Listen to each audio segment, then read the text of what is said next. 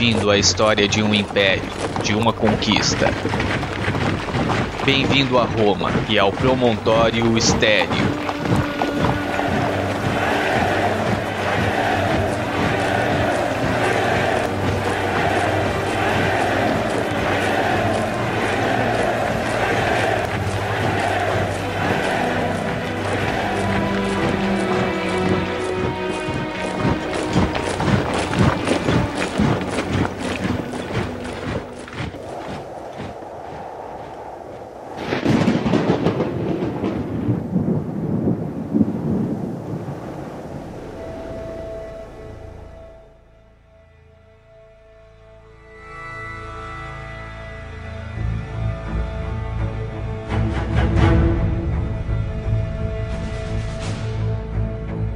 Ano de 98 depois de Cristo, sobe ao poder de Roma o novo imperador, Ulpio Trajano, um guerreiro nato, disposto a defender as fronteiras de seu território.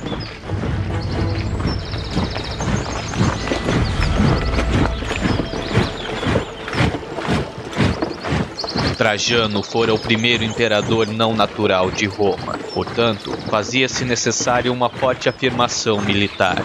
Assim, seu principal objetivo se tornou conquistar as terras do Baixo Danúbio.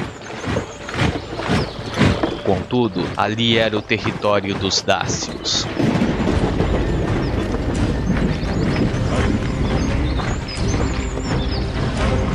O povo dácio tinha potência militar e poder econômico capazes de rivalizar com os de Roma, e isso não poderia ser negligenciado por Trajano. Fora organizada então uma campanha contra os Dácios.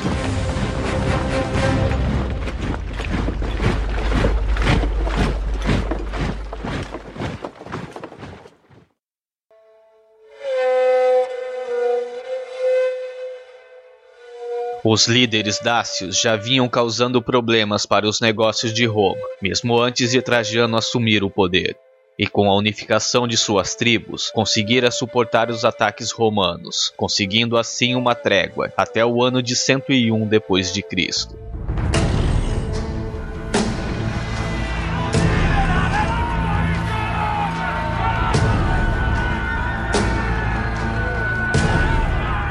Trajano resolvera voltar a Cádia.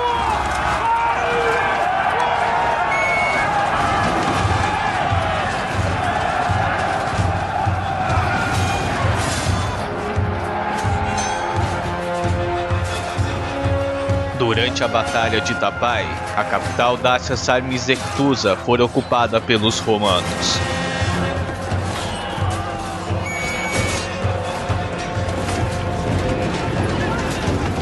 Em uma nova investida entre os anos de 105 e 106, toda a região Dácia fora conquistada e anexada ao território romano.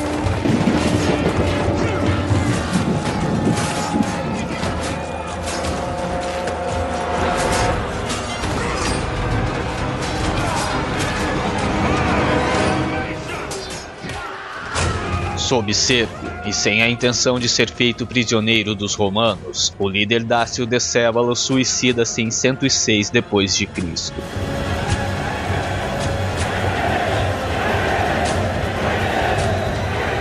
Desta grande vitória do imperador Trajano, muito pouco sobrou em relatos, a maioria pelo historiador romano Dião Cássio. Contudo, Trajano não tinha intenção de deixar seu maior feito perdido na história.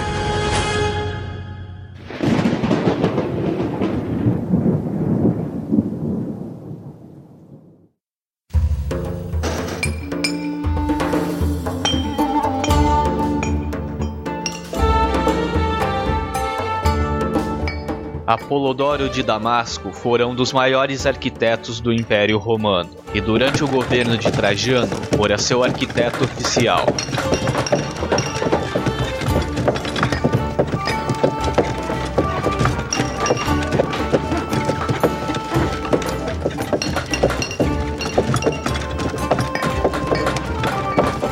A ele, Trajano encomendara um monumento que celebrasse a vitória contra os Dácios.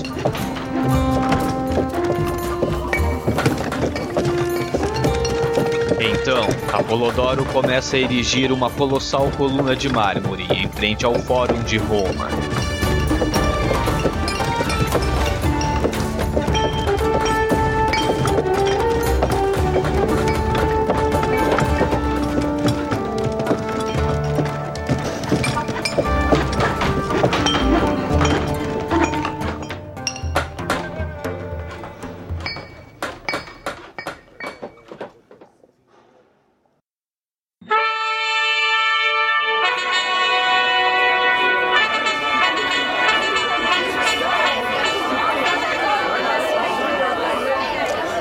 Inaugurada em 12 de maio de 113, conforme inscrição em sua base, o povo romano recebera o presente construído com os despojos de sua vitória. O gigante monumento ficaria conhecido como a Coluna de Trajano.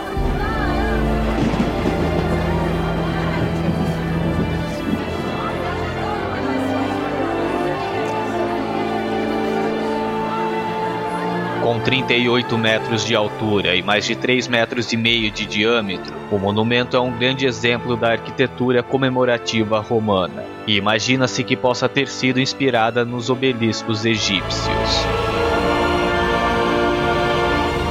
Em sua base, encontra-se um mausoléu com as cinzas do imperador Trajano.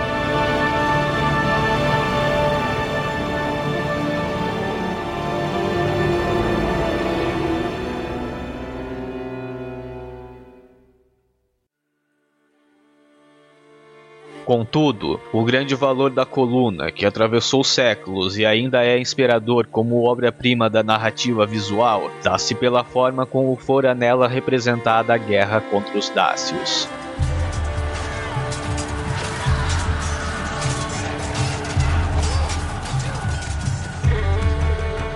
Por mais de 200 metros contínuos, anelando a coluna e elevando-se em espiral, estão retratados em baixo relevo os maiores acontecimentos da conquista Dácia.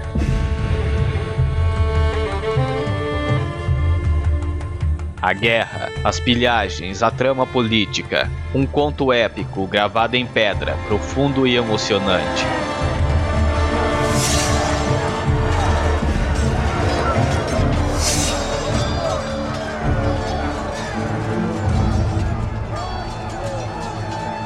A história é contada em quadros em baixo relevo, com um elenco de mais de 2.500 personagens.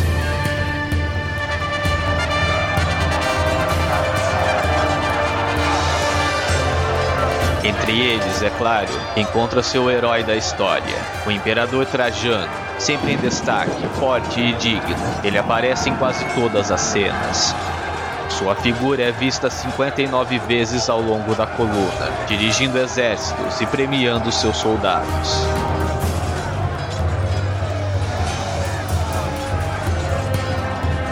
Opondo-se ao herói está o vilão, Decébalo, líder da Ciano. Suas feições são representadas de maneira visivelmente maligna.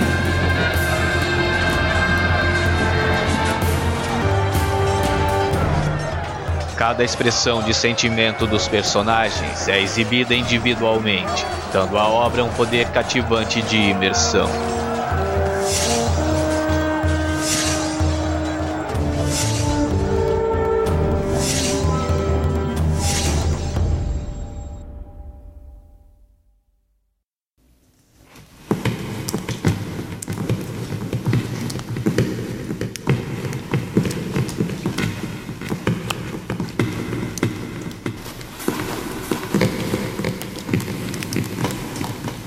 Subindo pelo interior da coluna por 185 degraus. Originalmente poder-se-ia ver que era encimada por uma águia, mas logo fora trocada pela imagem do próprio Trajano.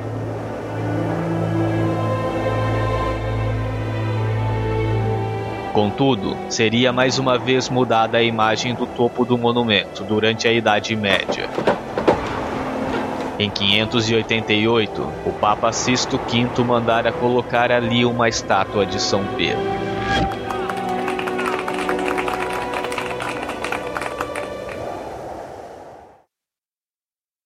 Como muitas das obras da antiguidade clássica, que hoje vemos apenas com o branco do mármore, acredita-se que a coluna de Trajano fora ricamente colorida, o que teria ajudado os romanos a apreciar melhor a história da conquista.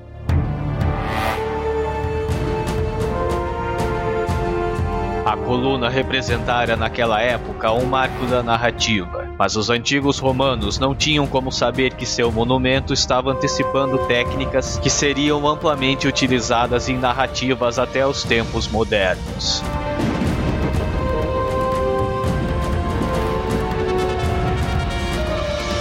A coluna de Trajano fora pioneira na técnica de narrativa em espiral contínuo, dando sequência às cenas sem que fossem necessárias divisórias arquitetônicas. Contudo, em alguns pontos da história, é possível reconhecer algumas técnicas com as quais estamos atualmente familiarizados.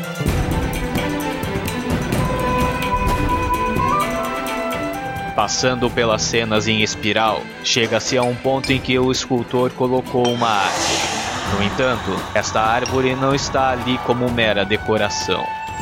A árvore fora ali colocada para dividir duas cenas distintas. Um papel importante que é recurso amplamente explorado por diretores de cinema atualmente. Um corte de cena. Além disso, outros recursos visuais foram adotados, como o exército romano coberto de escudos, visto de cima, isso do ponto de vista do observador ou de outros personagens. Os escultores esperavam assim dar maior dramaticidade às cenas de batalha.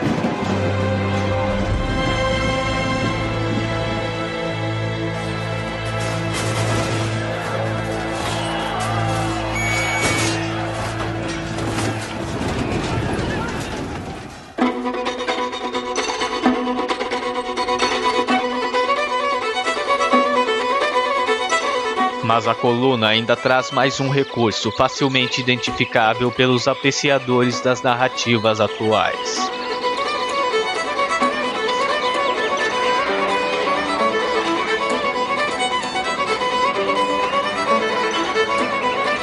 Olhando para o nordeste do eixo vertical, o observador pode ver a versão resumida deste eco.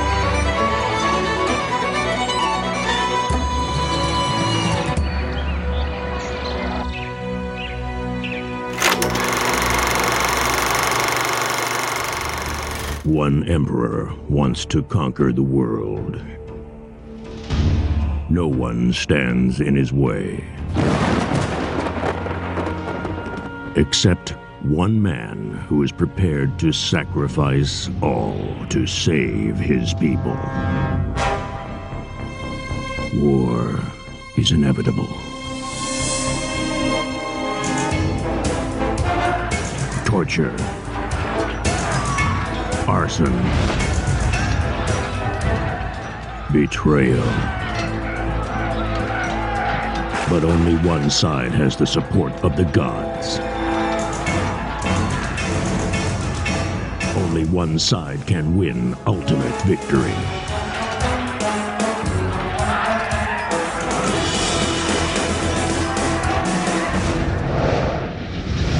O resumo da história como o trailer de um filme.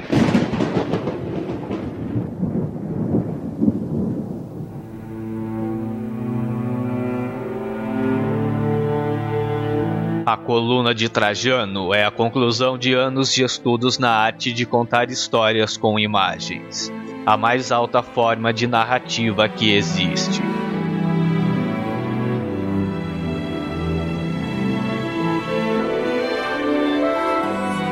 Do complexo de mercados, bibliotecas e praças pagos com os despojos da conquista dos Dácios, apenas a grande coluna restou. E durante suas centenas de anos permaneceu despertando o interesse dos maiores conquistadores da história.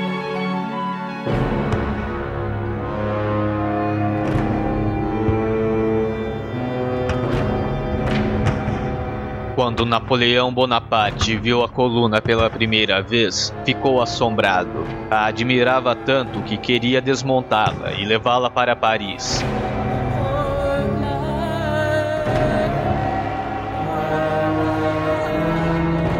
Contudo, fora convencido de que o monumento não sobreviveria à viagem, e então, para não danificar a obra, deixou que permanecesse onde estava.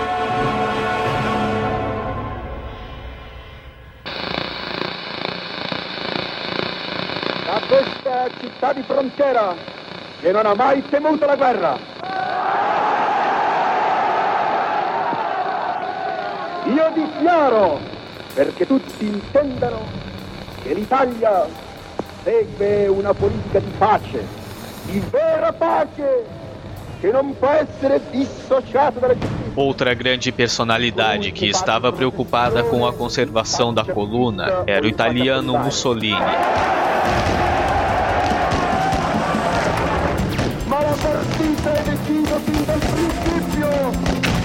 Quando a Segunda Guerra Mundial começou, mandou proteger o monumento dos ataques com bombas, fazendo-lhe assim uma cobertura.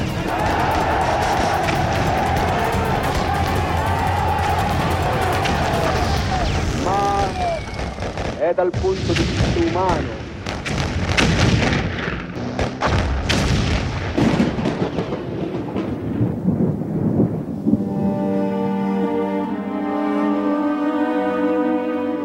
Entender como toda a descoberta da narrativa visual do mundo antigo se consolidou nesta grande coluna faz com que seja possível ver o que vem impressionando italianos e estrangeiros há tanto tempo.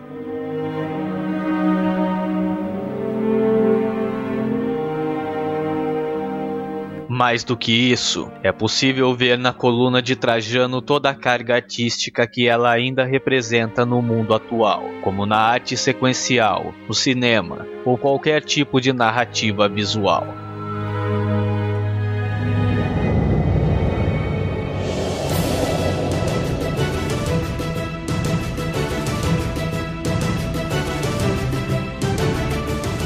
Símbolo do poder romano e a história contada em imagens. Esta foi a coluna de Trajano, aqui no Promontório Estéreo.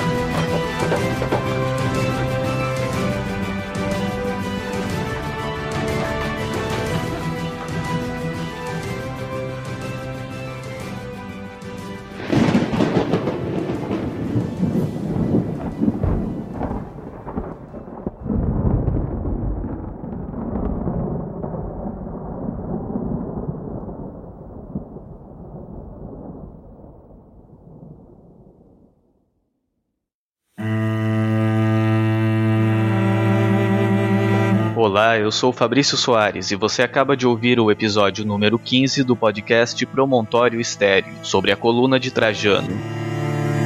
Ao fundo você ouve Solid Ground, do grupo Break of Reality. Bom, este foi um episódio diferente do Promontório Estéreo. Falou-se não de uma pessoa, mas de um monumento. Pretendo fazer episódios assim de vez em quando, talvez a cada cinco episódios ou mais. Então eu gostaria de saber sua opinião a respeito disso. Acha que episódios sobre outros assuntos que não pessoas devem ser mais frequentes? Eu ficaria muito grato se você pudesse enviar comentários ou e-mails com sua opinião. Eu estive no podcast TemaCast do Francisco Seixas para falar sobre o regime militar no Brasil. Acesse temacast.com.br e procure pelo episódio número 4, Regime Militar. Aliás, ouça todos os episódios. O TemaCast é um ótimo podcast. No post deste episódio você encontrará um link para o TemaCast. E vamos ao feedback do episódio anterior.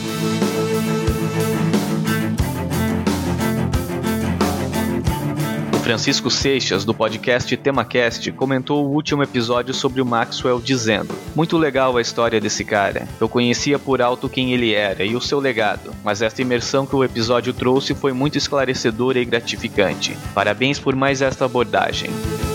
Eu é que agradeço pelo seu comentário, Francisco, e parabéns a você pelo excelente trabalho com o TemaCast. Também comentou o Igor Gudima, do podcast Os Comentadores. Ele diz: Incrível história, mais um que eu não conhecia e agora conheci graças ao Promontório. Obrigado pelo feedback, Gudima, e espero que o Promontório Estéreo possa trazer ainda mais personalidades que você e outros ouvintes ainda não conhecem, ou monumentos, no caso deste episódio número 15. O Roberto Ezequiel enviou um e-mail elogiando o podcast e parabenizando-me pelo trabalho, e também diz que está ansioso pela inovação neste episódio. Bem, espero que tenha gostado, Roberto, e obrigado pelo feedback. Além disso, devo mandar um abraço a Lilian Caroline, que também comentou no site do Promontório Estéreo. Para fazer como a Lilian e comentar nos posts dos episódios do Promontório Estéreo, acesse promontorioestereo.com.br. Lá você encontrará os posts com informações sobre as trilhas sonoras dos episódios, bem como o feed do podcast e links para as redes sociais. No Facebook é o facebook.com/barra promontório estéreo e no Twitter é o arroba promontestéreo. Você também tem outras opções para entrar em contato com o Promontório Estéreo. Caso queira dar uma opinião, fazer uma crítica, sugestão ou elogio, há ainda a opção de enviar um e-mail para promontorioestereo.gmail.com. Mas caso prefira, há no site um espaço para contato. Basta preencher o formulário com seu comentário, como fez o Roberto Ezequiel, e então seu e-mail será recebido na minha caixa de entrada. Se preferir, pode enviar comentários em áudio também, e eles serão colocados no episódio seguinte.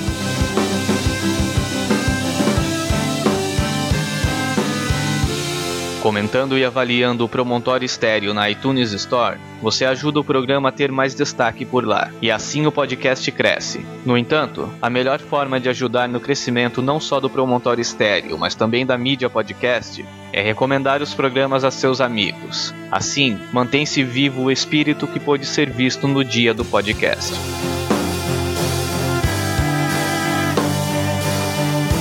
Eu sou Fabrício Soares e até o próximo episódio do podcast Promontório Estéreo.